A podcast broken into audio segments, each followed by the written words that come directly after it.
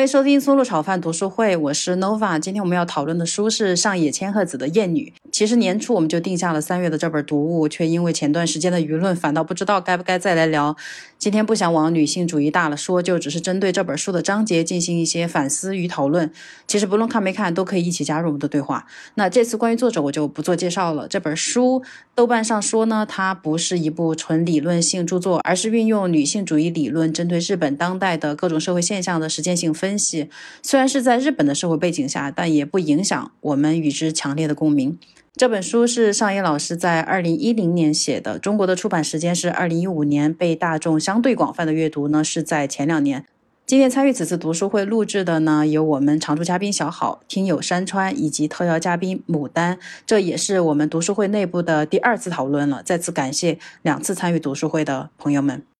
下一期我们会读韩国女性作家金惠珍的《关于女儿》，欢迎各位参与我们四月三日晚上八点的线上读书会，或者想要持续跟我们阅读，可以添加我 Nova in the Universe，邀请你进入我们的读书群，记得备注松露书局。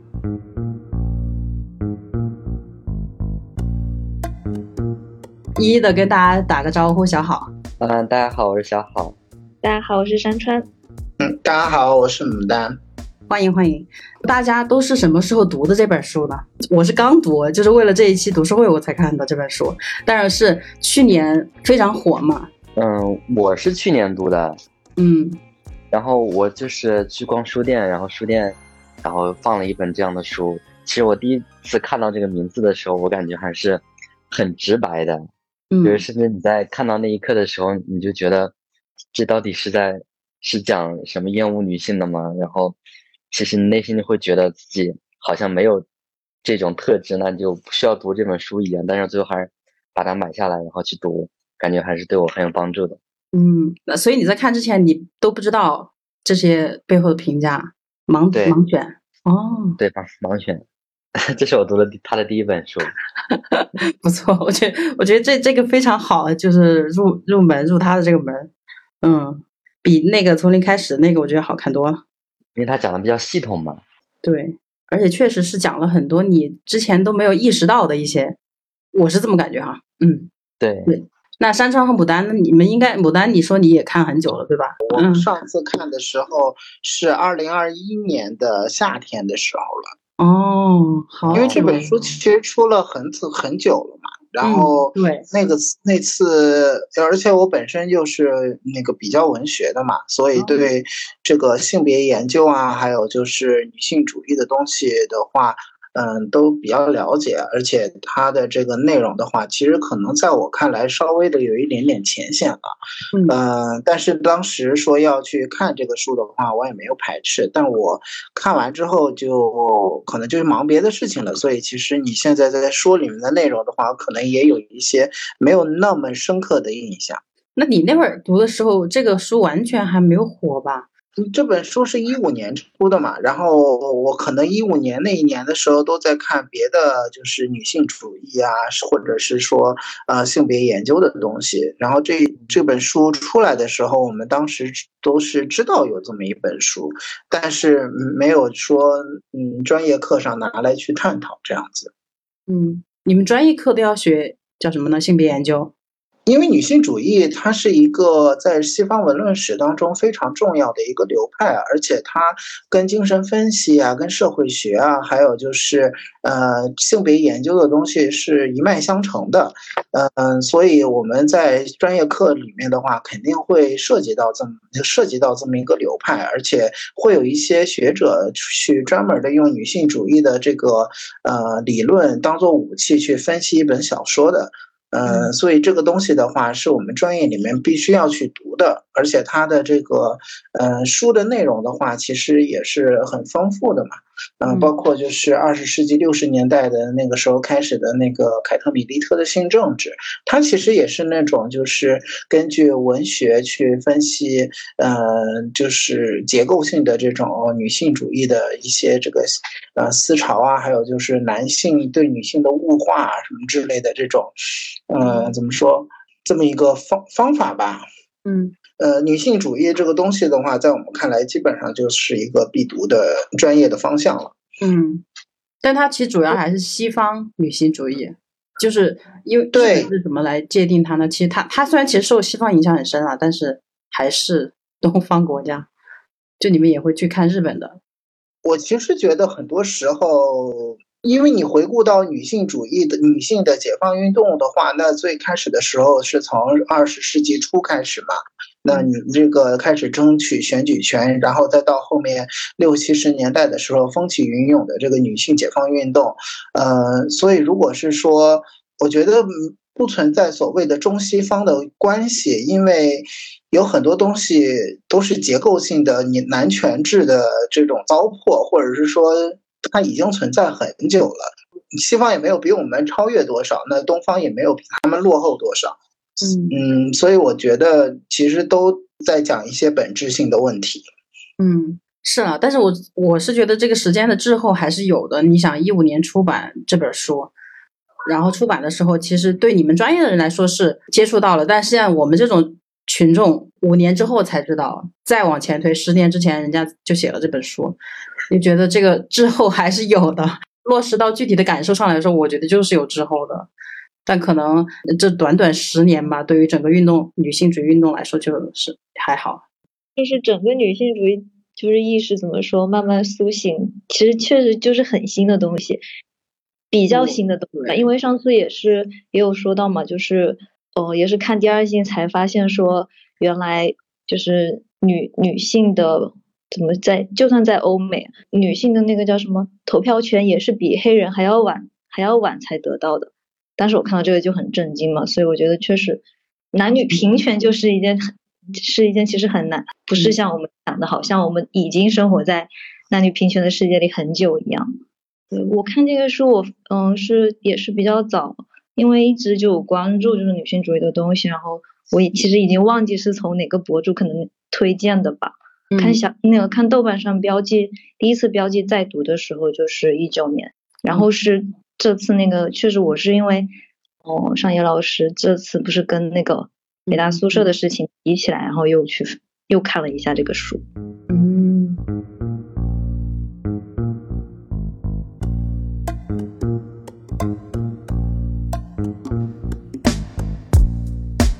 这本书真的很长，听众朋友们。但是我觉得听我们节目的人，可能很多人都读过了。十六章，我们今天大概就讲个四五章，差不多了。我觉得这本书里面，它一直在讲的就是这个第二章开始的这个男性同性社会性欲望、同性恋憎恶和厌女症这三个的权力关系嘛，就这这三个的这种制衡，让这个男权或者父权社会非常的稳固。就男性同性社会性欲望这个概念，我应该是第一次在这本书里面听说。我也是，就是上次我也说，就是整个就是厌女的概念。在看这本书之前，一直都觉得它是一个很极端的，就只会发生在坏人或者是生病的人身上一样。就看了这本书，我才知道这些。哦，也对哦，应该先来讲一下大家对这个厌女的这个整体感受。我之前也说了，就是我我第一次知道厌女，就是从特朗普特朗普当选，然后他发出那些言论之后，然后大家就说他是一个 misogynist，我才知道啊，还有这么一个单词。然后那会儿。都还没有中文语言的，就大家这么广泛讨论厌女这个概念，因为我觉得在西方，我不是很确定，就是可能我们的东亚里面厌女情绪确实会更浓一些。就上次我们不是有一个嘉宾他在悉尼嘛，然后当时就问他说，平时他们说厌女说的多不多？他说相对来讲没有女性主义这个词用的多。所以我感觉在西方出现这种特别大男子主义、特别厌女情节严重的男性。并不是我们这儿这么常见，所以当时说特朗普，我就觉得啊，他确实很糟糕。所以我觉得啊，他是这么一个人，我可以理解，他就是很烦。但你想放到我们的语境下，好像发现很多可能没有那么糟糕的男生，可能他也有这种厌女情绪、厌女情节，只他自己不知道而已。就当时觉得这个是一个还还算是一个比较大的性格缺点吧，就那种感觉。但是看完书之后，就觉得这不是一个什么。大的性性格缺点，嗯，那在每个人身上的一个现象。对，听说这个词的话，应该是我们某次学术论文探讨啊什么之类的，然后正好有一个学姐还是学妹用到了这么一个词，因为她可能是用女性主义的理论去分析的某个文本。然后我听到这个词的话，其实我是没有什么特别大的说觉得这是个病，或者是说觉得这是一个。嗯，怎么说呢？你不正常的情况，因为我当时我就是去看了关于厌女的一些介绍，嗯，然后发现其实这个情况一般都存在于男性的世界当中。所以我就觉得它是会那在父权制的社会当中会普遍发生的一种情况，然后去分析它到底是怎么来的，以及它会有什么样的表现，差不多就是这个样子吧。刚说到的那个男性同性社会性欲望，然后我刚在群里发了，然后我手边正好有塞基维克的这本书，它叫《男人之间》。呃，英国文学与男性社会性欲望，然后其实它里面有讲到一个重要的概念，就是在说，呃，所谓的这个情欲三角，以及就是，呃，男人为什么就是男人之间的这种。社会性的东西，因为它其实里面有讲到，嗯，列维施特劳斯说过的一句话，说构成婚姻的整个交换关系不是建立在一个男人和一个女人之间的，而是建立在两两组男人之间，女性只是这场交易中的物件之一，而不是伴侣之一。说女性是女性的父亲和女性的丈夫之间交易的一个东西。嗯，是的，然后包括就是。呃，妇女的首要用途，它里面也有提到，叫一个盖尔鲁宾的一个人讲到的。他说，妇女的首要用途是作为可交换的，或者是也是象征上的财产，用于兼顾男人与男人之间的纽带。这个三角的东西，我觉得可能嗯会更清楚一点。这个男性的同性社会性欲望，嗯，这个概念他提出来，我当然是还很好懂了。只是说，我说我以前好像从来没有听说过这个说法。赛吉维克，他应该整本就是按照他这个逻辑来分析的吧？没有看过你说的那本书，所以，呃，它里面讲到了很多，就是英国文学，然后包括，呃，它里面有一章第九章叫做《孔同、厌女和资本以我们共同的朋友为例》，讲述的就是那个狄更斯的一本书，然后去讲里面的，嗯，这种男性社会性欲望的东西。嗯，刚才那个的话是他第一章里面讲到的性别不对称与情欲三角。嗯，对，我就在想这个同性社会性欲望，如果不是男性，就因为他这本书里面一直在说女性之间是没有这样的一个社会连结的，那所以说只有有权阶层他才会想到我要全权勾结，我要。巩固我们有权阶层的权利，所以才会这样子有这种欲望吗？就按道理来说，这其实不应该是说男性他天生就有的一种团结力，而是说因为他是在有权阶层而已。我还是特别想把这个性别对调哈，就如果哪一天女性就我们有权了，也会这样去，就是权力之间就是会有勾结嘛。其实说白了就这样子，然后拿一个交换的东西去。让这个权利更加的稳固，只是说在这么漫长的父权制以来，这个交换的物品恰好就是女性以及很多其他的就是其他的资源，它更多的就是一个权力关系。就是假如我们俩都是男性，然后我们都是属于这个有权阶层的，那我要一加一大于二，我得就绑定我们的关系要更紧密。我就觉得他是男性。这个性别本身带有的一种社会属性吗？不太可能吧。只是说，因为男性处在这个权力阶层，所以他自然而然的就会产生这种权力和权力之间的一个交换，就而不是说他是一个男性他应该有性别属性的东西。嗯，这两点我觉得没有办法完完全全的分开来讲。首先，本身他们是。呃，其实列列维施特劳斯在那个，嗯，在他讲这个事情的时候，其实是讲到了原始的人类部落当中，嗯，通过抢亲来达到一种所谓的对对方的这么一个羞辱的这么一个目的的。所以你会发现，当一个部，当一个男人去把自己的女儿当做一个所谓的财产的时候，那他就是，嗯。被物化了嘛？那通过对对方敌所谓的敌人，通过呃拿到你的女儿，然后去霸占你的女儿，或者说去霸占你们这从一个部落去霸占另外一个部落的这个呃女女性的话，她以达以达到这种所谓的这种目的。那其实我觉得，呃，并不是说是因为他们不是男性，而是说一直以来的这个传统就是这样造成的。还有再有一点就是，也跟权力的这种关系相关。因为这个所谓的权利只存在于男人之间嘛，而不存在于男女之间。然后你说的那个性别对调的话，如果是女性的话，那我其实很想问一句，就是女性之间会存在所谓的将对方去物化，以及你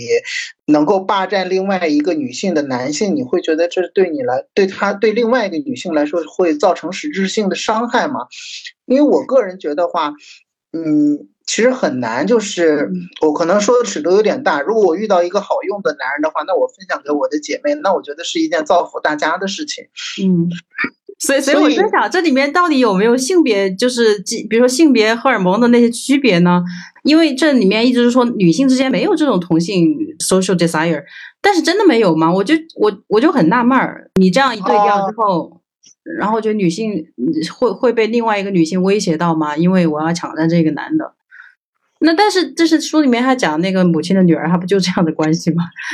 好像我不觉得我跟我我的母亲有这种竞争关系，这种体会不到。就是书里面说那种争争夺资源啊，那种。就是说它里面有讲到一种情况，就是母女的这种关系更可能像是啊，好像在呃雌性竞争，对吧？如果说的那个比较时髦一点的这个词的话，感觉女儿都要喜欢父亲那样的人的那种。啊，不是，我觉得不是这种感觉。但是母亲跟女儿之间为什么会出现这样的关系的话，嗯，我不知道你们有没有看过张爱玲的一本书，一本一篇小说叫《金锁记》，它有讲到一个母女的关系，就是母。因为这个关系是怎么造成的呢？其实，呃，张爱玲写作写这篇小说的时候，我们说旧的秩序在慢慢的这个呃远去，然后新的秩序也没有建立起来。同时，她的母亲其实在她的这个身上既承担的是一个呃所谓的真正的生母的这么一个角色，但同时她又被男权社会所给伤害的特别的严重，因为她。在我们说这个男权社会当中的女性是受到了非常严重的这种剥削跟压迫的，以及她会在这个过程当中不断的被怎么说呢？被丑化以及妖魔化。那在这样的这么一个男权制的社会当中的话，那女性作作为一个母亲的话，她其实怎么说呢？他多多少少的会变成另外一个很糟糕的。男性的角色，所以说在后面他跟他女儿之间的相处的过程当中，他每一次都在就是破坏他女儿的婚姻，以及就是破坏他女儿的每每一次幸福开始的可能，因为在我看来的话。这个女母亲对女儿的这种所谓的厌厌女症，反完完全全都是整个社会去塑造出来的，以及，呃，有很大程度上面都是整个社会对女性的一些不合理的期待造成的。所以，如果是说你在你看这个母亲对女儿之间存在着这种厌女症，反而在你身上并没有去发生的话，我觉得这是一件嗯还不错的事情。但是这是一个在其他的其他家人的家庭当中，或者是说，因为如果是说一个呃，因为我们说女性其实也是第二性，因为她很多程度上面都是被塑造出来的一些形象以及各种各样的标签，全部都捆绑在身上了。说女性要温柔、要优雅、要体贴什么之类的。那我们对所谓的母亲的角色，其实也，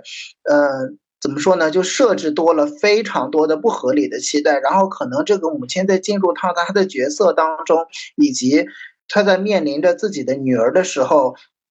可能会被那种文化所给洗脑，然后她不自觉的形成了一种这种对女儿的厌女，以及对于所谓之间母女之间的这种竞争关系。嗯嗯嗯。对，因为因为我可能后面再去嗯搞到性别研究的时候，是另有另外一个学者叫朱迪斯巴特勒，你们应该也知道吧？他呃写过两一本书叫那个性别麻烦，其实他很多里面讲讲到的就是男人之所以成为男人，女人之所以成为女人，全部都是整个社会以及，呃，长久以来的这种性别操演所规训出来的这么一种性别文化。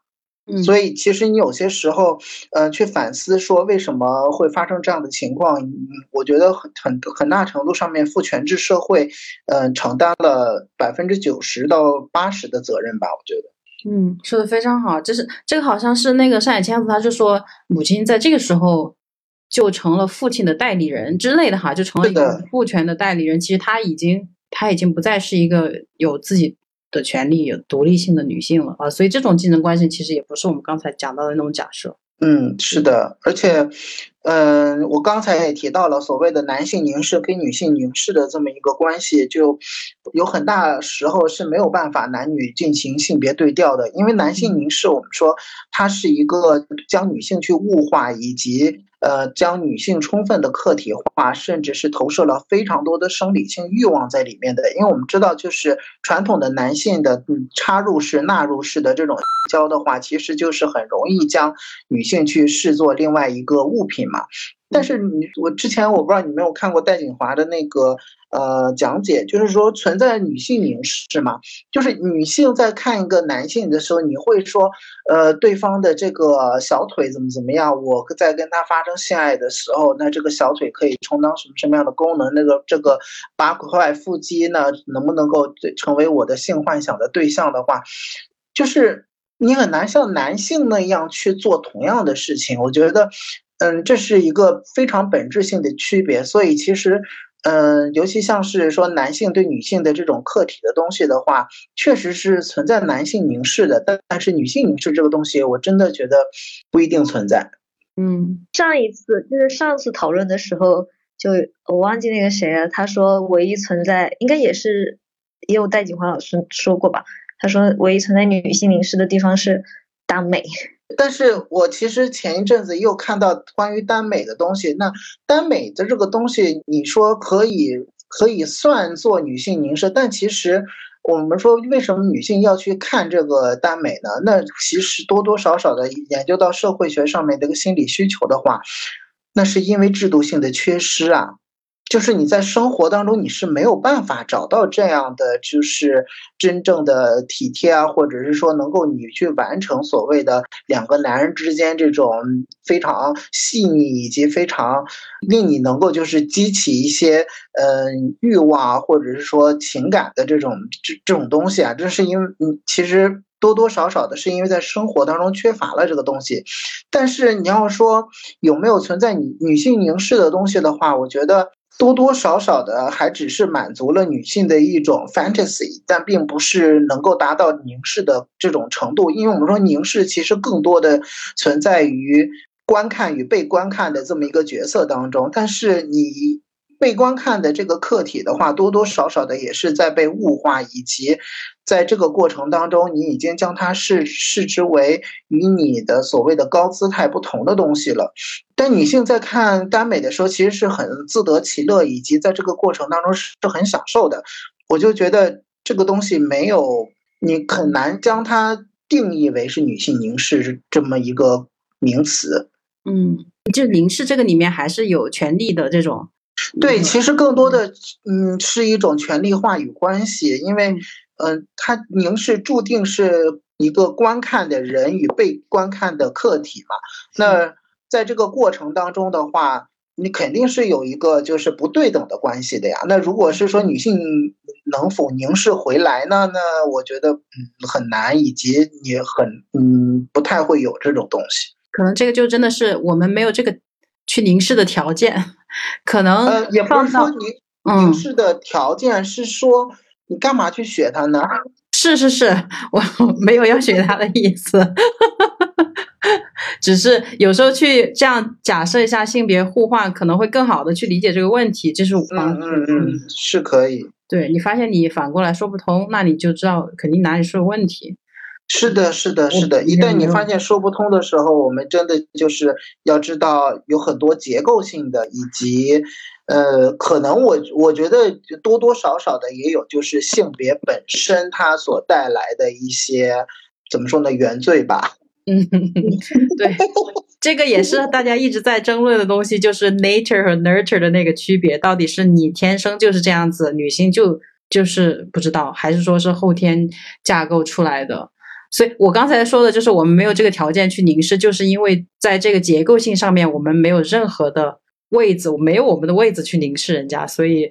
可能落到个体来说，可能今天有一个特别强势的女性，她能够去真正的。他就会变成一个男性，就是我们讨厌的这种男性形象，他会去凝视另外一个人。但是在这个整个大环境来说，就是群体性的，就是没这个条件。但是我也不想不想去有这个条件去凝视人，就是嗯，这个确实哈。那要不然我们就就接着把这个就是刚才说的这个厌男的这个，把它 就是顺着这个思路就把它说过去好了。因为这章说的最后就是上野千鹤子就说女厌女能够被超越嘛。大家对就厌男吧，其实厌男和厌女跟本质上应该是不太一样的。但是就是如果说我们把性别颠倒一下，我们做一些什么事情就会被划分成厌男，就是我们就会变成曾经讨厌我们的。这个事情是没有办法那个所谓的性别对调，以及再去呃你强加另外一个词叫做厌男的，因为你看到所谓的厌女，它其实更多的是结构上面的东西。我们你所说的厌男，我只是讨厌男人身上的某种特质而已，这完完全全是两件事情。因为很多男性身上，嗯，这里也有男生，对吧？那我那我我就直接讲了，我也我也不会忌讳，就是有男生在场的，因为男性身上的一些所谓的劣根性，在女性身上不存在呀，对吧？那如果是说这种东西，它女性在很多时候是不没有那种同样的想法的话，那你怎么去把它性别对调过来？你强行给自己压上一个所谓的那种。其实，在你看来是相对排斥的一种行为，然后你再放到自己身上，再去看另外一个，把将对方去客体化的这么一个过程的话，我反而是觉得太没必要了。嗯，就我认同你这个想法，所以我就想去再仔细剖析一下，为什么不能这么这么简单的。对调，然后以及说现在所谓的厌男，其实跟厌女是两码事儿。因为厌女的话，它其实是整个父权制社会对女性的一种打压，以及它很多程度上面是把女性放在了一个我们说所谓的那种二元对立的划分里面的这么一个东西。你说你在厌男的话，不是你做这种事情没必要，就是，那你其实就是你把你自己变成了一个所谓的上对下、高对低的这么一个主体的地位，然后要把对方踩在脚下，然后再去说啊，你这样不行，阳刚的男人不没有难得，或者是说，呃，你这个油腻的男生的话，他妈的就应该去死，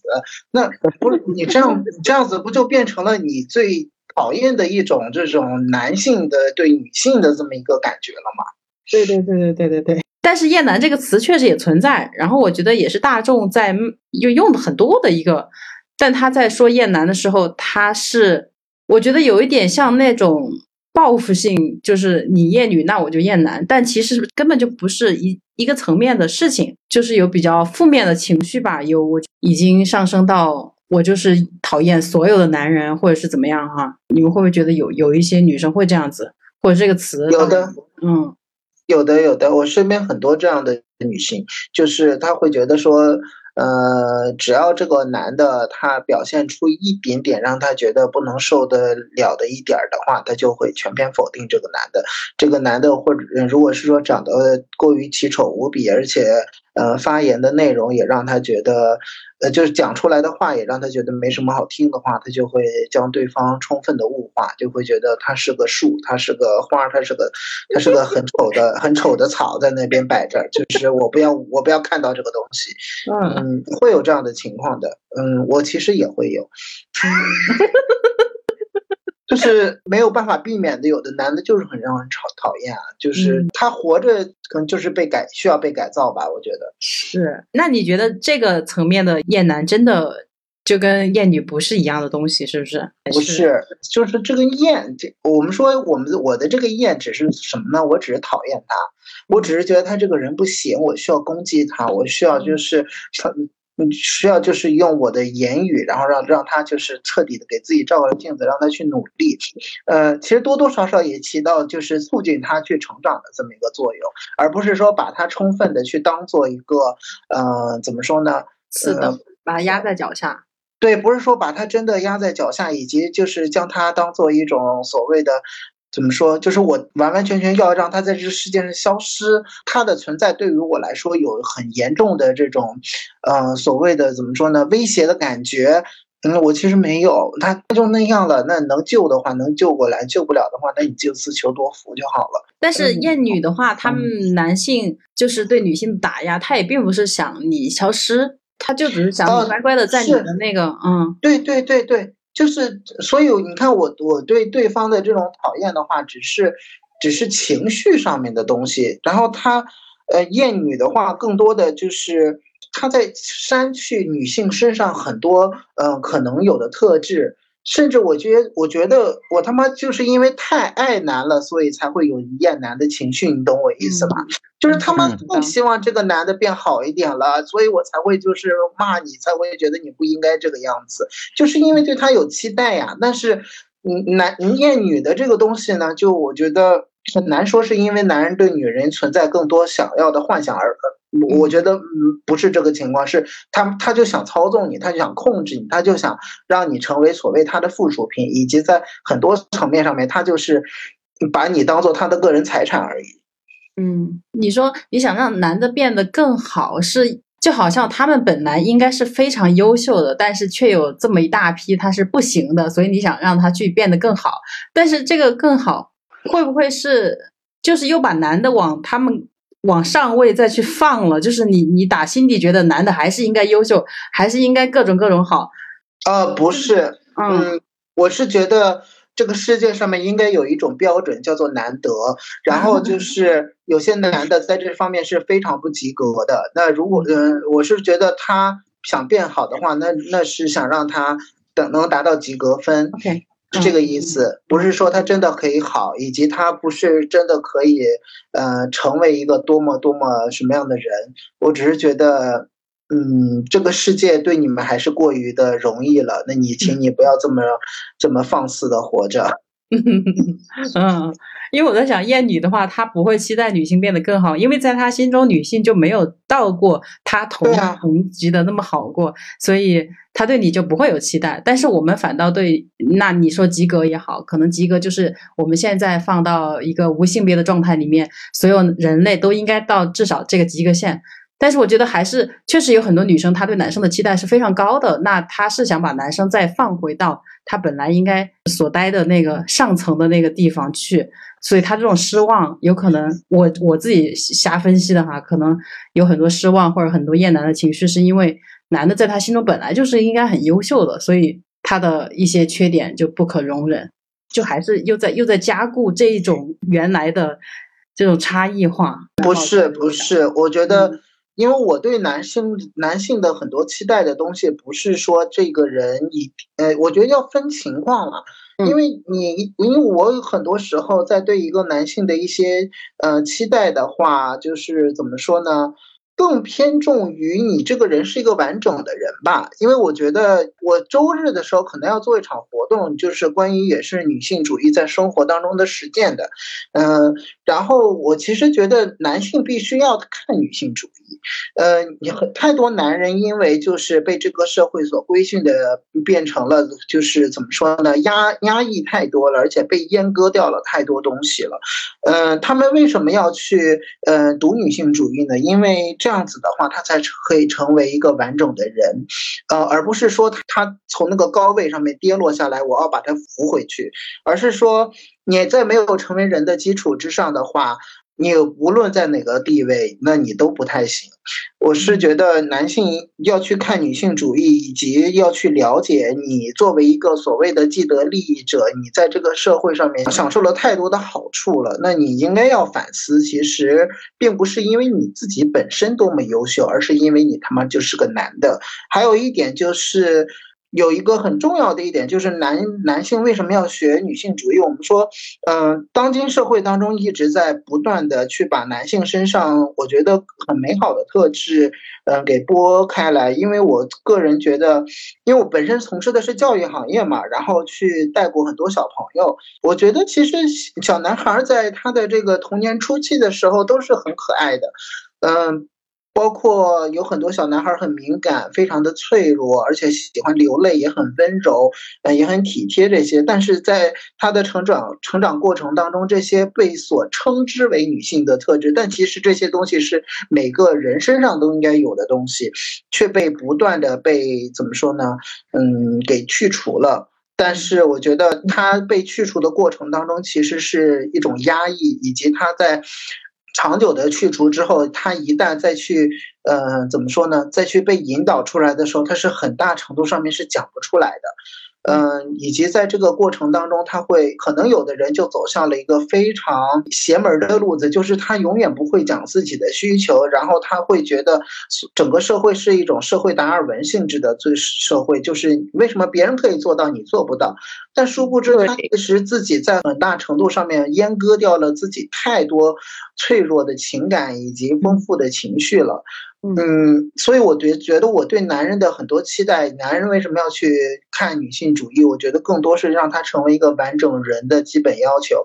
嗯，包括我其实最近也有一个。案例吧，就是我的一个已婚的朋友，然后她，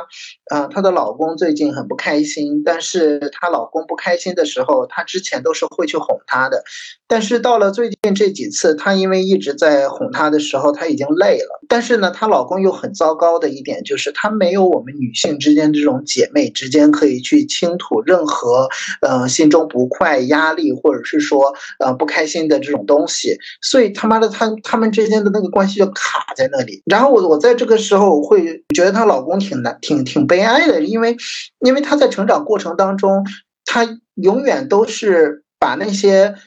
我们称之为女性特质的东西都在不断的被阉割以及不断的被隐藏起来。但是等到她有一天终于自己其实处理不了这些东西的时候，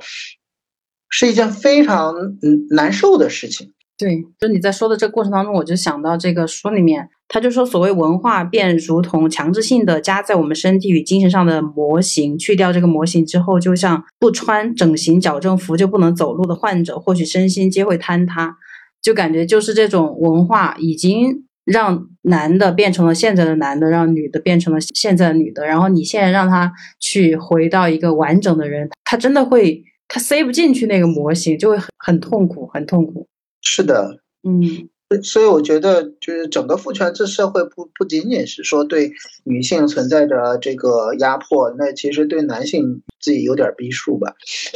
你也不是那么完整的人。哎，男性想好啊，我觉得听你们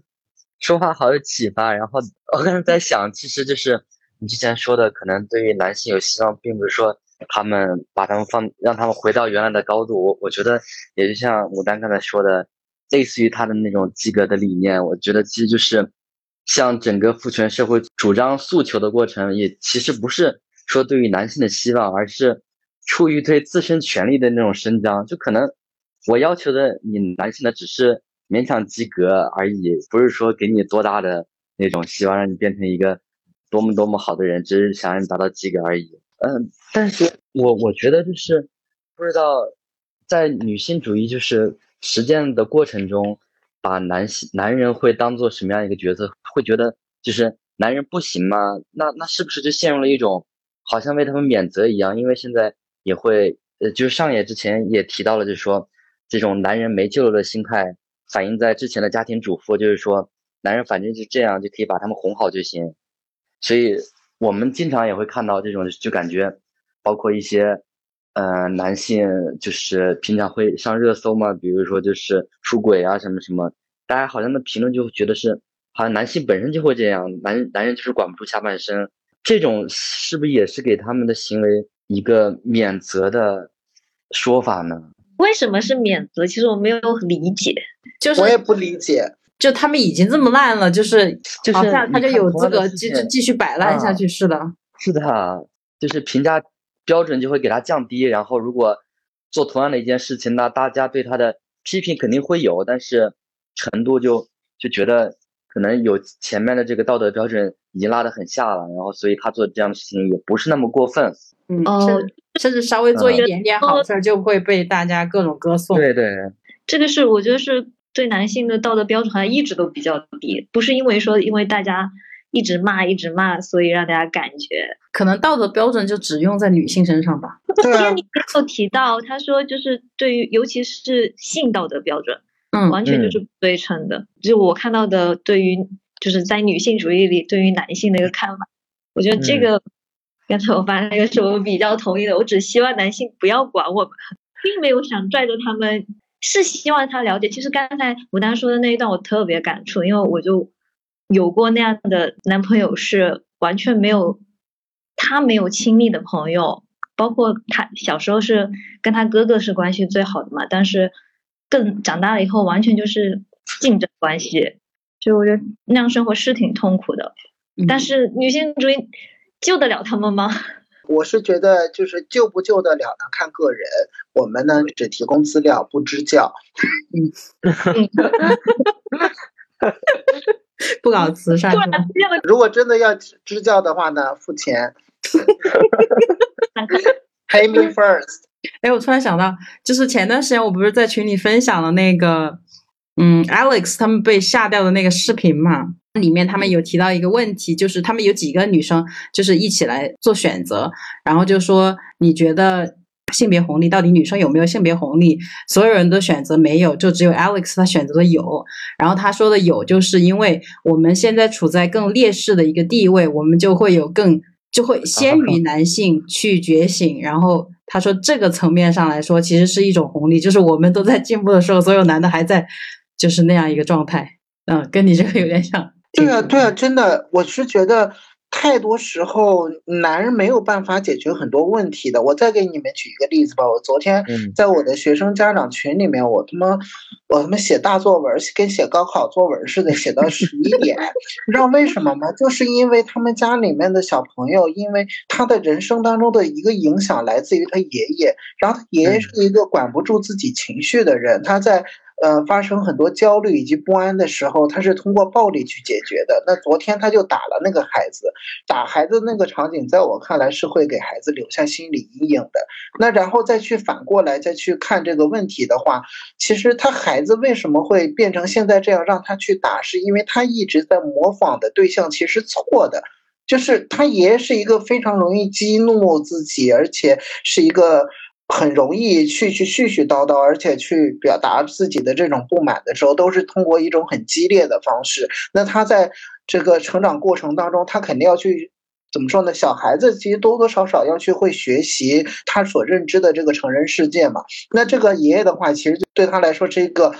非常糟糕。的 example，然后这个爷爷呢，反而对孩子的这种，就是他从他身上习得的这些东西呢，完完全全不自知。呃，一旦发生了一些不不能够按照他情况去发展的时候呢，他就会采用暴力的方式，那循环往复，这个家庭的关系就变得非常糟糕。但昨天其实也也没有发生什么很严重的事情，只不过他的那个作业上面他涂色不想，就是要换一支笔而已。但是他们最后他家里人闹的就是，呃，爷爷受他爸爸的批评，孩子在那边大声的哭，晚上孩子的他爸还有十一点多给我打电话问我情况是怎么样。但是奶奶是跟孩子是完完全全是可以好好去沟通的嘛，所以我就觉得有些时候。明明一个女性，或者是说如果有妈妈在的话，那这个那这个事情其实是完完全全可以避免的。但就是因为这这两个男性，或者说这三个男性之间的关系，总是存在着一种怎么说呢，被阉割掉的男性形象，那导致的这个局面就变得非常的难搞，因为永远好像都在存在一个人是权威，另外一个人不服气的情况。可是我们女人之间哪他妈存在这种情况？那你说的对，那你就听你的不就得了嘛，对吧？因为爸爸也是按照爷爷的样子长的嘛。对啊，对啊，就就祖祖传三代的这种就是很糟糕的东西。然后我当时我就说，天呐，你别让我给你们家孩子当老师了，我的来当你们家的心理咨询吧。所以我真的觉得，在某种程度上面，呃，我很同意刚才你说的那个 Alex 的想法，是因为女性在很很多时候。都可以去包容很多东西，以及在处理很多事情的时候，可以不像男性那样那么粗暴，或者是说那么没有章法。嗯，以及就是我跟我身边的朋友探讨过一件事情嘛，就是我们都会讲到对方的原生家庭，然后说，哦，我妈好沟通，然后我说我爸不行，我爸感觉完完全全跟他是没有办法去理解的。然后他说了那么一句话，我觉得适用于很多都被阉割的这些男性，然后他就说，嗯，爹没几个正常的。就是女性是更擅更擅长情感沟通的。对，因为因为哎，就咱就说句难听的话，生活当中能能有多少真正实质性的这个不嗯情感之外的这个这种所谓的这叫什么工作啊？很多时候不都是在处理家对方的情绪，以及呃去感受对方的这种呃纠结也好、痛苦也好，很多时候都是在建立一种情感链接。那女性与女性之间，或者说女性呃与与伴侣之间，都是可以去很好的去沟通，以及就是最终是得到一个很良好的解决的。嗯，对。我也想问，就是我会觉得。男性之间更难建立情感沟通，反而是更容易建立一种权力的较量吗？嗯，倒也不会建立权力的较量，倒会建立就是吃喝在一起吹牛逼的傻逼。我没经历啊，因为我一直都不跟他们玩儿。应该也会有，因为今天我出差，然后每次跟我出差的话，我们领导开车，然后。他每次一路上就开始讲他一路奋斗过来，他对哪一个同学现在混的比较惨，哪个同学怎么怎么，我觉得这也属于较量吧，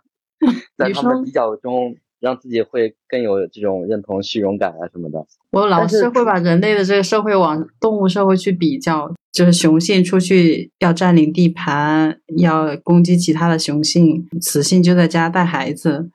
难道这个真的是？大自然赋予咱们的基因差异吗？你刚刚想说什么？我刚才想说就是山川发的那个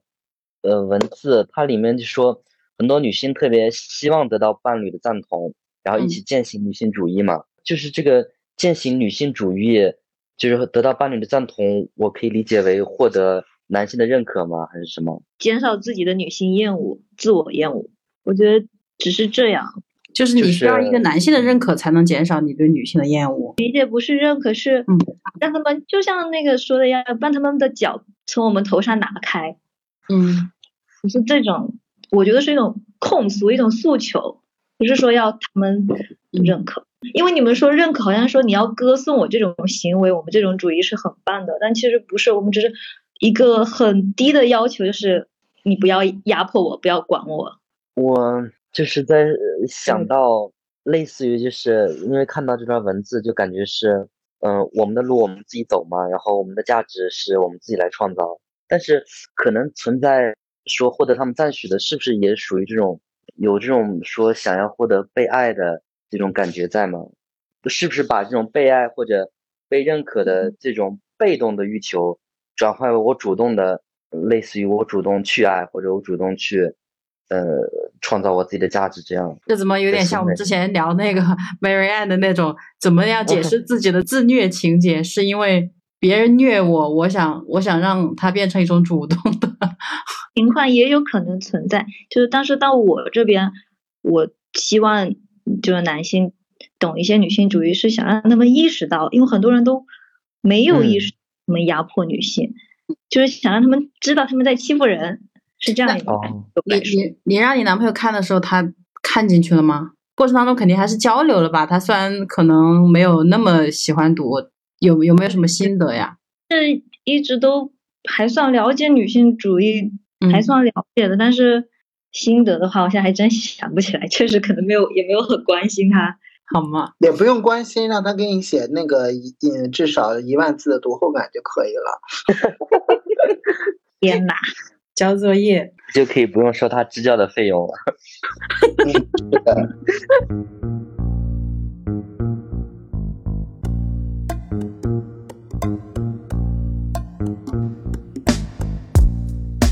哎，我们继续往下，好吧？嗯，好的。再一个特别感兴趣的就是这个第三章性的双重标准和对女性的分离支配。我觉得男性把女女的划分成所谓的剩女和娼妓，因为有的是服务于他们的繁衍，有的是服务于他们的快乐。可能这样去划分。一方面，我是觉得男的真的是把女生就是划分成这两个分级的吗？啊，另一方面是女生自己就是我不想变成一个荡妇，那这种说法到底是你在抗拒什么？你出发点都是什么？就如果放到以前的话，男性结婚的对象真的就是拿来生孩子的吗？我在想。真的就不能满足他们的这个欲望，所以他还要纳很多妾，因为自大，觉得自己的那个种牛逼啊，所以要跟更多的女性发生关系，所谓的传宗接代。还有一点就是怎么说呢？所谓的这种生殖繁衍的，嗯，这种爱。我觉得是一种癌症吧，精神癌症。我觉得他们应该是找老婆的这个原因，就是老婆拿来生育，这个是唯一能够让他们确定这个种就是他们的。所以这样一个老婆是绝对不可以有任何男人靠近。至于说他在这儿能不能寻求到快乐，他也不在乎，只要这个人生的孩子确保是我的孩子。所以妻子或者说正室就正妻对他来说就是这么一个传宗接代的作用而已。但是呢，这种想法，这种把女生分成两种群体的这种想法，真的会在我们女性内部，比如说你不想变成那样的女性，那是为什么？你不想变成一个嗯娼妓一样的女性，或者说你不想变成一个所谓的女汉子的女性，或者是你想变成一个女汉子的女性，这种排他性，就是它里面讲，我把我自己从这个群体里面排出去，我会更高级。这些动因到底是什么？然后搞得女性内部这么的分裂，就是所谓的呃不抢被称之为荡妇的女人，或者是说呃在这个团体当中，她好像要去更高级，这他妈就是男权对女性的洗脑呀。嗯，因为因为他会觉得说，那所那那他就会把女性分支为所谓的圣女跟嗯妓女，那其实就是说你们之间，那嗯你们之间，那你为了讨好我的话，那你肯定就要成为圣女啊。但是呢，我们男性呢多多少少的呢也会把你们女的当成发泄性欲的对象。那你们当中这些所谓的圣女呢，我要把你们变成一个种所谓的妓女。那有些女的就会想说，哦，那。如果我成为剩女的话，他会把我高看一眼的话，那我就不要成为这个妓女了。我觉得这个都就是男权社会当中这种文化的经营的这个过程当中一种对女性的一种规训，以及这就洗脑成功的这种东西嘛。我现在我在外面我都说我是妓女，对不起，我今天站街之类的，因为我就觉得那他们怎么了？那我觉得我是一个很开心的人哦，包括就是。我有一个挪威电影叫《世界上最糟糕的人》啊，没有讲到一句话嘛，就我喜欢软，那我我可以把软硬，那他妈觉得我我是我是有能力的，对吧？你称之为我是妓女，那你只是你觉得我是不洁的，或者是说你觉得我是一个所谓你发泄性欲的对象，那我他妈我不这么觉得，我觉得我当妓女很好。嗯，就是其实我觉得就是反映另一种心态，就是除去不强以外，另外一种就是恐弱，这个。之前在那个《始于极限》，应该他们两个通信里面也提到了，就是对于精英女性的模样，是她既注重个人成就，也注重性魅力，而同时又看不上纯粹靠女性魅力谋生的女性，就是自我区隔于没有文化的家庭主妇，又区隔于书呆子无魅力的学术女性，所以看不上以上的所有群群体。然后上野当时就说：“我与他们不一样，我什么都有。”其实也是一种厌女的表现。所以，其实就是刚才说的结构性的一个主这样的一个问题，就是如果你个体越坚持自我决定的话，就结构越能免责。所以我和他们不一样，我不是弱者，就是很不对的一个想法。但是，因为我如果就真的是从我自己的喜好来说，比如说很茶的女生，我真的就不喜欢。那我到底该怎么去？我我来问一下你，很茶的女生，她是在迎合谁？她当然是在迎合男性啊。对啊，那迎合男性的话，那他是不是主动的将自己视为男性可以去捕猎的一个对象？以及他在，我甚至就现在不会说很茶的女生了，我会觉得说这个女的媚男。嗯，你要清楚自己的地位，因为。男性并不会因为你去媚男这个行为发出之后，他会对你高看一眼。不管所谓是是茶的女生，还是说媚男的女生，在我看来都是非常不我我不能理解的一个态度。你注定他妈的要去当被吸血的那一个的话，那你那你那你开心就好。那所以你们觉得这是一种厌女吗？嗯，我觉得不能称之为厌女，我只能说，在这个过程当中，我对他的这种媚男的行为，我不是特别的赞成。因为看完这个书，你就会自己进行反思，就是你就平时你不喜欢的这样的女生，这样的女生，那是为什么？但我知道他媚男，他有一种最看似最取巧的方式，去获得了男性给他附赠的那些资源。好像对我来说，这个就怎么说？当然，我也不是说我寄希望于那样的资源，但是我是觉得反而是呃，可能因为我一直是理工科嘛，然后周围这样的女生也不多，但是。我觉得我了解了这些以后，反而觉得他们这样的行为我是可以理解的，就是嗯，可以理解，就是洗脑成功的结果。对啊，对啊，所以是的，是这样子。那他们你会去同情，还是说我不同情？就是或者是觉得恨铁不成钢，还是？就是反正是一种比较负面的情绪，对这样的一群人，我倒不是说哇，我特别讨厌他们，我想让他们消失怎么样，都不至于。反正有一种非常抵触的情绪产生，那这种情绪是不是也是？嗯，我觉得不是。我我个人的话是比较包容的那种，就是觉得可能也是因为我比较自我吧，就会觉得我会在那个当下的话，我就是这这九个字：尊重、理解、不支持、祝福。是。就是态度确实是个态度了，就是我也不会去对人家进行任何的干涉或者怎么样哈。这种人其实我也会把排除在我的朋友圈范围外。但是我就在想我自己这种情绪，就是 理解、尊重是不支持、祝福，嗯，我觉得很到位。但是我觉得这个有一点就是 passive aggressive 的那种感觉在里面。虽然是我尊重，我隔开一定的距离，我也不去干涉你。嗯，但是我觉得你说这句话其实是就是一种攻击，就只不过是看似比较礼貌的一些用词而已，但实际上你还是不在认不认同这种生活方式。对，肯定不认同的呀。那不然不不会有不支持嘛？但是就是你觉察到自己在当下的那个感觉的话，我觉得这一点是很可贵的，是因为你虽然不支持他的这种这个行为的话，但你会觉得他在媚男。我其实会更多的想到，就是一你一旦认清楚，呃，你之后做的选择的这个后果的话，那你还义无反顾的去做这件事情，那我会觉得你就是个孤胆英雄。我尊重你的选择，然后，嗯，你通过这种所谓的媚男的行为，反而得得到了你想要的。东西的话，那我觉得这不失为一个就是很差的策略，嗯，因为有些人的这个追求是不一样的，因嗯，我们现在可能女性觉醒了，那他妈的不会跟一个男的轻易走入婚姻的，那有的，嗯，怎么说呢？做一个简单粗暴的区分，有的人呢，他注定是要步入基本盘的，那这个基本盘的话，在我看来就是人生的目标就是车子、房子、孩子，那嗯，我当然是将人群进行了很简单的区分啊，就是嗯，那。有些女的想要去进入这个基本盘的话，呃，那她注定就是要去行一些媚男之实，然后，嗯，这种，然后再去做一些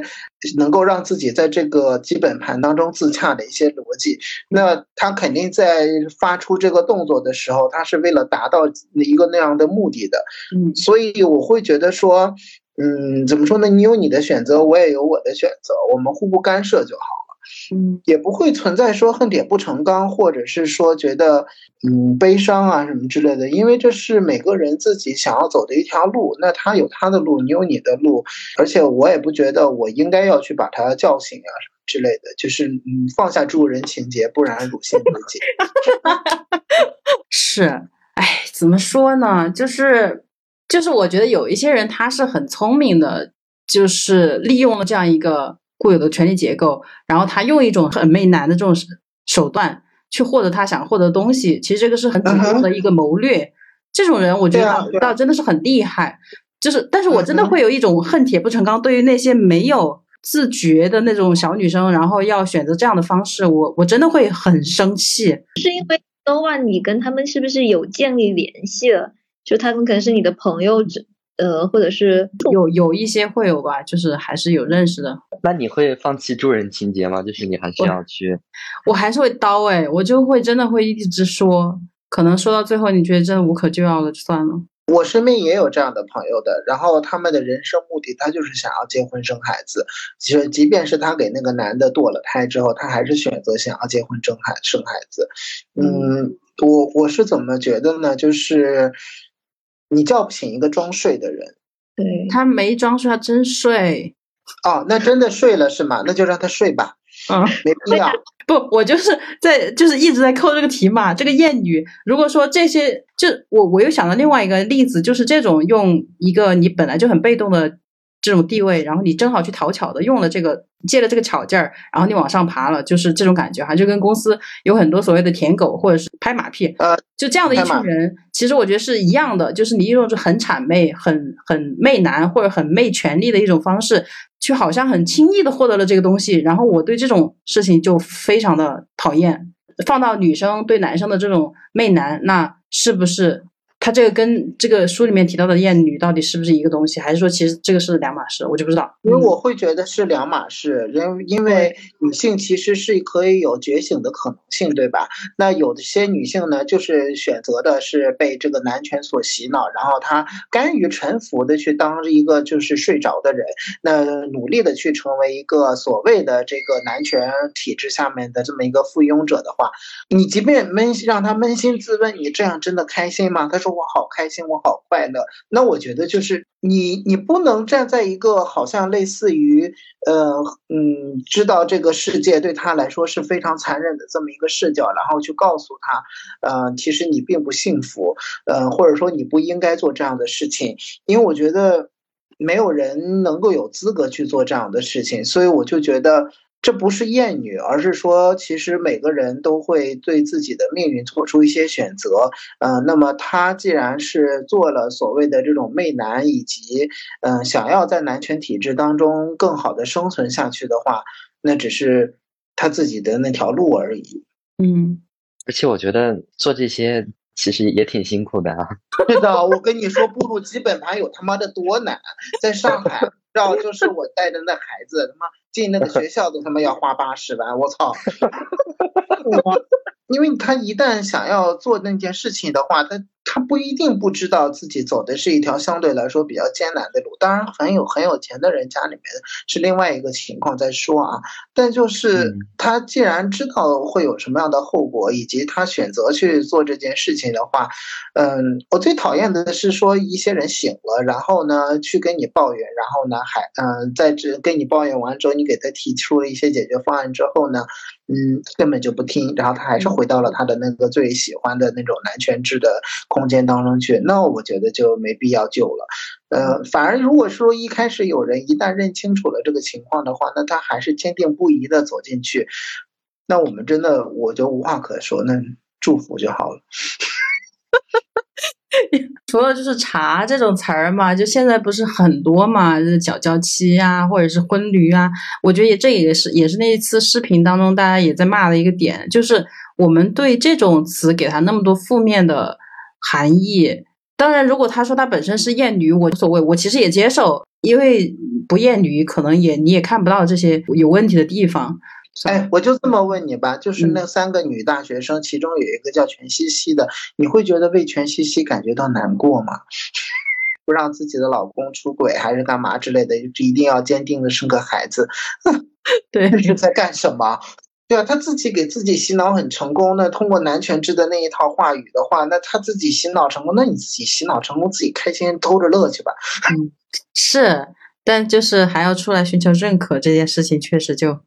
这个不展开了，待会儿又要说很多。主要是我，我就说我因为不是很了解他这个人，所以我不想去评价这个事情。所以说回到这一章的话，就是哦，所以我说我为什么对有一些就是做这些事情的女性，我会有一些厌恶，或者是恨铁不成钢，或者是一些什么样的情绪，就是这样的阵营划分是男权在作祟，还是？我觉得多多少少都是男权在作祟的。嗯，反倒我对妓女这个行业倒没有什么看法，就是觉得我觉得是正当的劳动所得那种，我倒没觉得人家恨铁不成钢或者是怎么的。就可能到现在这个社会演化出来了更多的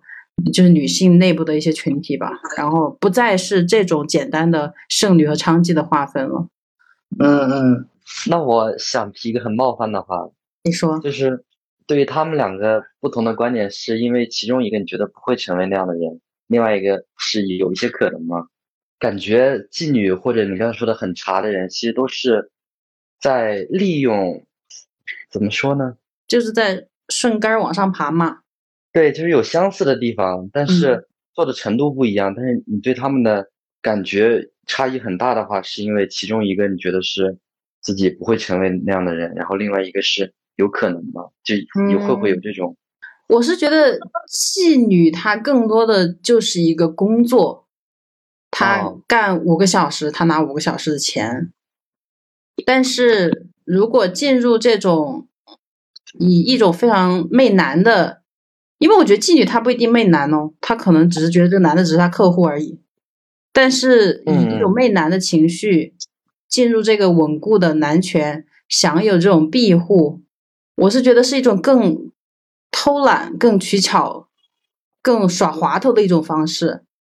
我可能说到底是不喜欢这样的方式，就跟在公司里面去做一些很谄媚的事情一样。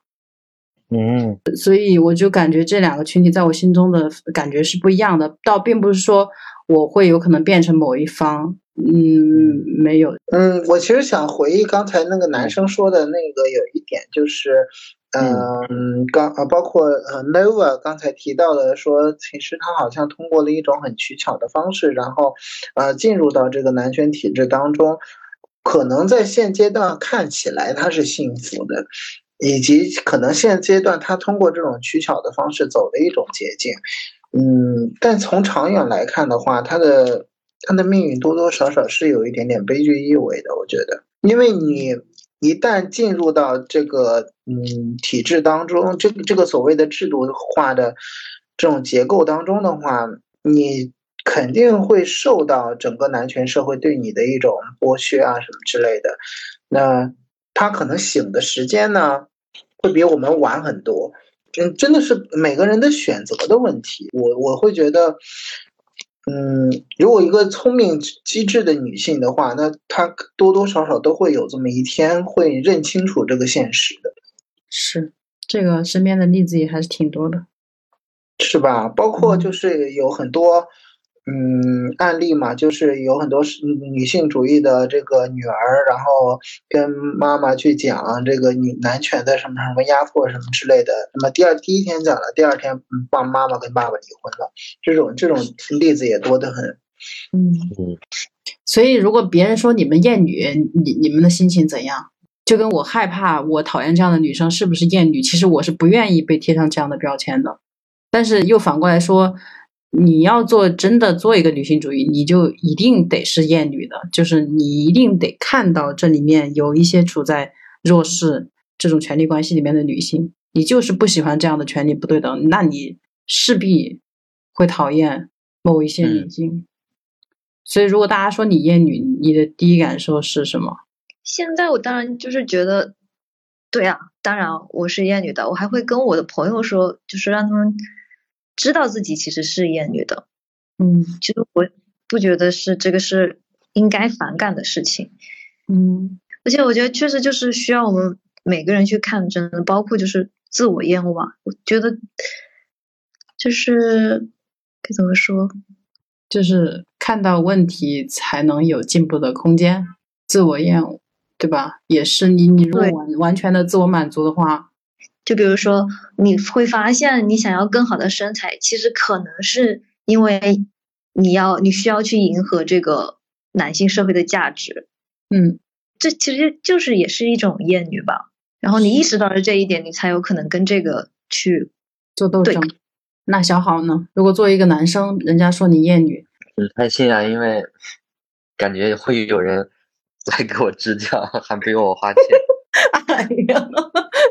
不是不是，你在搞笑的，嗯。不，我觉得可能还是要看情境。比如说，在我们这样的情境下，大家都已经达成了一种共识了，我觉得你说这个词就还好。但如果平白无故的有人说你，不会你觉得会是说那种指责的说啊你厌女的那种。对，那我觉得，如果他指责就是他很清晰的觉得你身上有一种厌女的特质，我觉得他首先会跟你交流嘛，那你就评判他的想法什么的到底对不对嘛？嗯，其实也是一个学习的过程，因为确实对于一个男性而言，你如果想要去了解更多的话，那你就要自己主动或者说被动的去学习更多的东西。嗯，突然觉得我之前开篇想想谈的那几个话题都谈到了。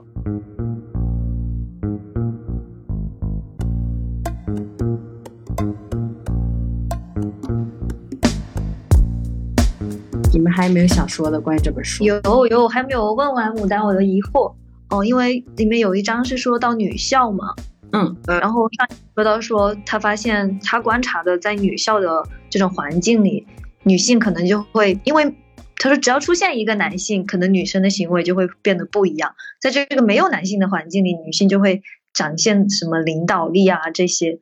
就真的是这样吗？真的我们在一个纯女性的环境里，我们会发展的更好吗？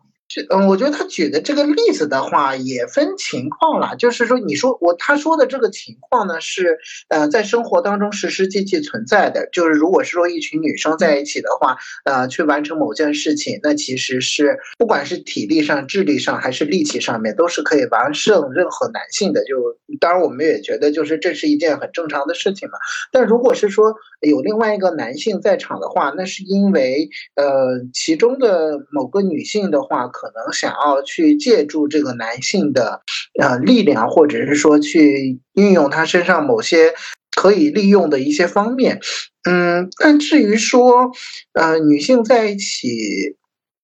的这个情况的话，我怎么怎么说呢？呃，你没有办法去把它去进行这种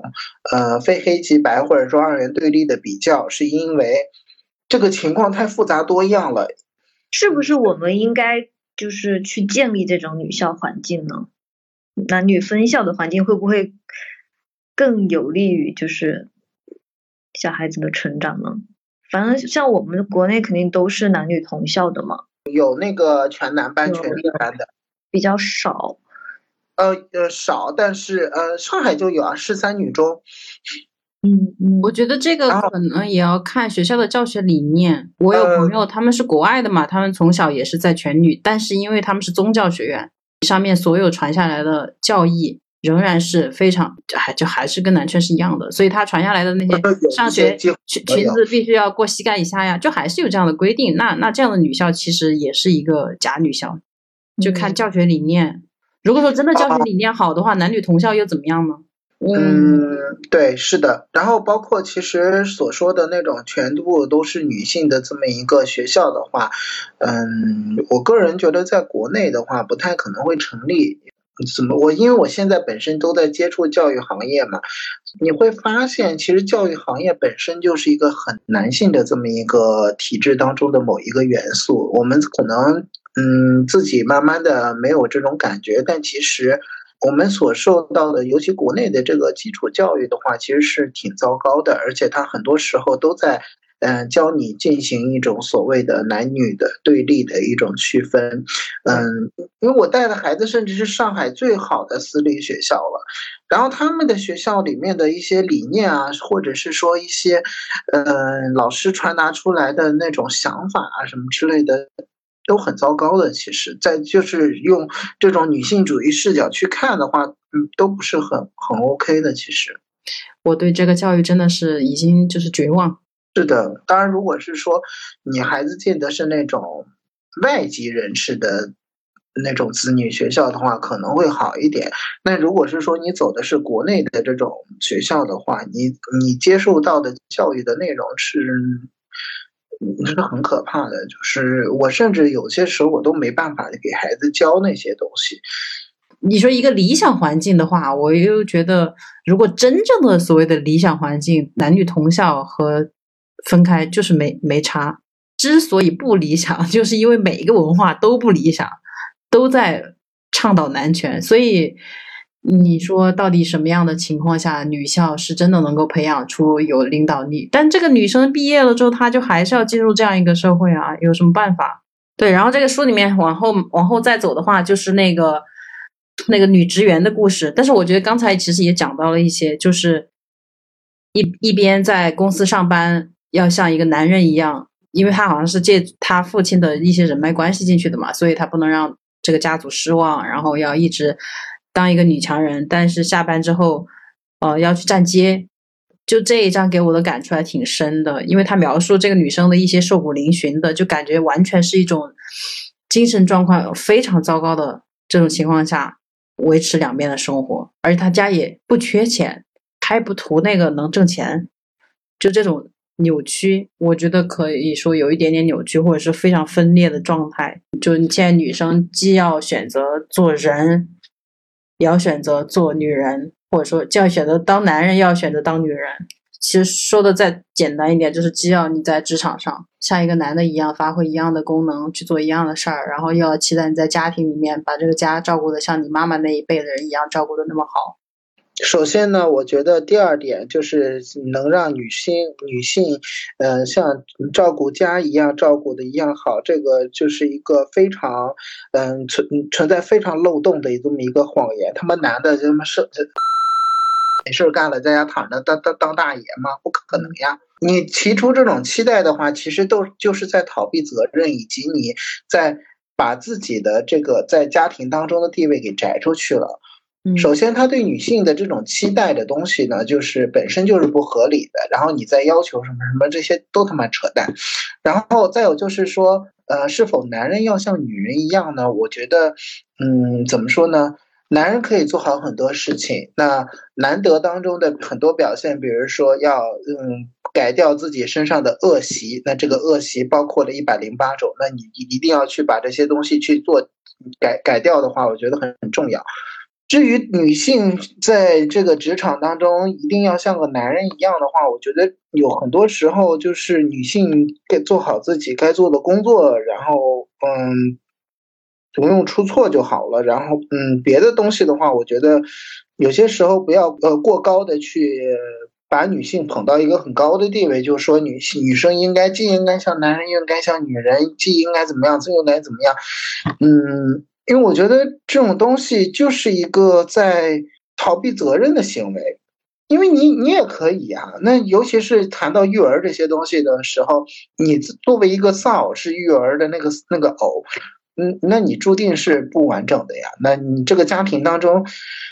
都得要有你这个男人的存在的呀。那你如果是没有去承担这个责任的话，那你去谈什么对女性应该怎么怎么样的话，这就是胡扯。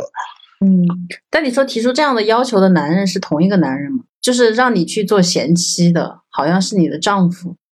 或者说你的这个家家庭，然后让你去在职场上。发挥你女性半边天的作用的是这个企业，就是既要又要的这一群人到底是谁？嗯，我觉得很多程度上面是。很很多男性对于女性的一些，呃，我我个人称之为一些捧杀的操作，就是怎么说呢？你看，你说女性女性要独立，对不对？那你一定要在职场上面混到一个所谓的什么中高层、中高层，你一定要有一个所谓的女性的这种职场地位。好，那你既然都已经女强人的话，那你记主记主外的话，那你也要就是所谓的上得厅堂，下得这厨房，嗯。怎么说呢？在我看来，这是一个巨大的阴谋。嗯，因为因为他在讲述这些所谓的呃故事的时候，他其实嗯，怎么说呢？还是。用一种所谓很完美的这种叙事来让女来让女性都达到一个这样的标准，然后她可以坐享其成。同时，在你做不好任何事事情的时候，就会说：“哎，看吧，你们女人就是做不好这样的事情。”这他妈就是想行行一种 PUA 的事情啊！嗯。就是我给你，我告诉你，你可以做到做到做做到一二三四五六七八九十，那你也可以有能力做到这种十十个标准。那你一旦一一一一件事情做不成，那哎，你看你不行吧？你看你的能力有限吧？This is some bullshit。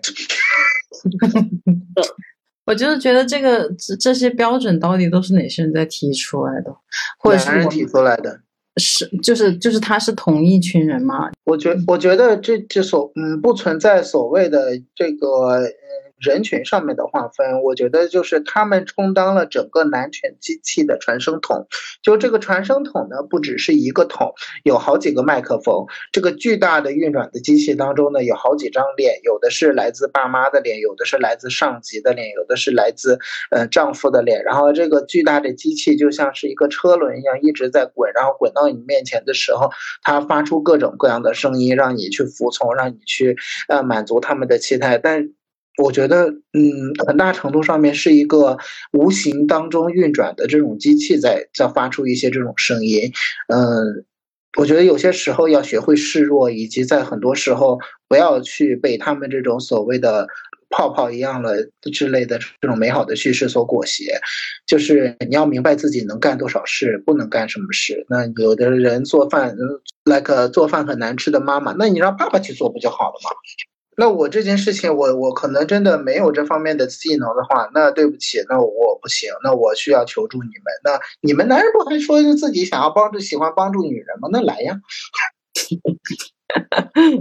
非常高效，我感觉今天有那个牡丹的参与。每次跟牡丹聊都很开心，他的活动我很喜欢参加，但是我又自己又不是很会表达。对的，没关系的，你慢慢能表达出来，这其实一是一件很好的事情。至于表达好不好的话，是后后面的事情。你千万不要告诉自己我不我我表达不好，你能表达出来就是一件非常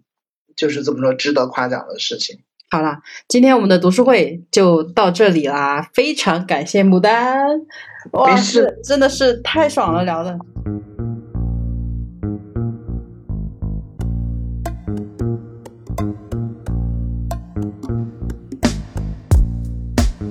有机会我去，你们是在成都是吗？对，是的。有机会我去成都找你们玩哦。成，我天呐，成都终于有朋友了。就那个大学毕业之后就去了成都的这种嘛。我们上大学就在成都，所以才留在了这儿。哦，什么学校啊？西西南财经吗？四四川大学。啊，川大哦，可以可以可以可以。因为在我看来的话，川大最起码算是，因为我我们专业里面有一个在川大其实是很很厉害的学者，就是还开创了某一个流派啊什么之类的，叫曹顺庆。曹顺庆是我们比较文学专业的。嗯，那不是很清楚，但是文心还不错，川大的。因为我是学英语，我是外国语这边的，那我我就不是很清楚问题。我这个专业其实怎么说呢，应该是很早就接触女性主义的，但是那时候好像。可能被其他更多的主义给分散了，就学了很多杂七杂八的东西，直到后来才开始真正的从自己的兴趣出发，才觉得这个是自己更感兴趣的。其实英语系的话，哎，那你们肯定上伍尔夫的呀？对呀，有啊，但不会是很系统的那种，就是可能嗯一节课。哦哦哦，嗯，虽然没有系统的学吧，但是就是从那种思想，就你接触的西方文学接触的早，你你还是。我觉得还是会比可能一些理工科相对来讲要就西化要早一点。啊，是的，是的，是的，生活西化嘛。嗯，哎，这是最近的一个梗哎，就是对啊，对啊，对啊，对啊，太扯了。是说的那个关于女儿？哦，不是，是关于些瞬息全宇宙。瞬息全宇宙，人民日报发的那篇文章嘛，生活西化的女儿，但其实她女儿就是个拉拉。嗯，笑死我了。我们下一步讨论那个关于女儿嘛，她也是这种情况。我觉得估计跟那个电影，哎，反正这种中这种东亚家庭非常多了。是的，哎，关于女儿这本书是谁写的呀？一个韩国女作家叫金惠珍，但是我也不清楚她其他作品。哎，没听说过这本书。你们是一直都几个人啊？我跟小好算是比较勤快的，其他的就随缘。哦，这样子，嗯，对，反正总之呢，下一本是读那个关于女儿，我不知道这也算是畅销书了，很小一本。对，那今天就到这儿，朋友们。嗯，好的，那就先到这里为止了。好，晚安。好，晚安，下期再见，拜拜，拜拜。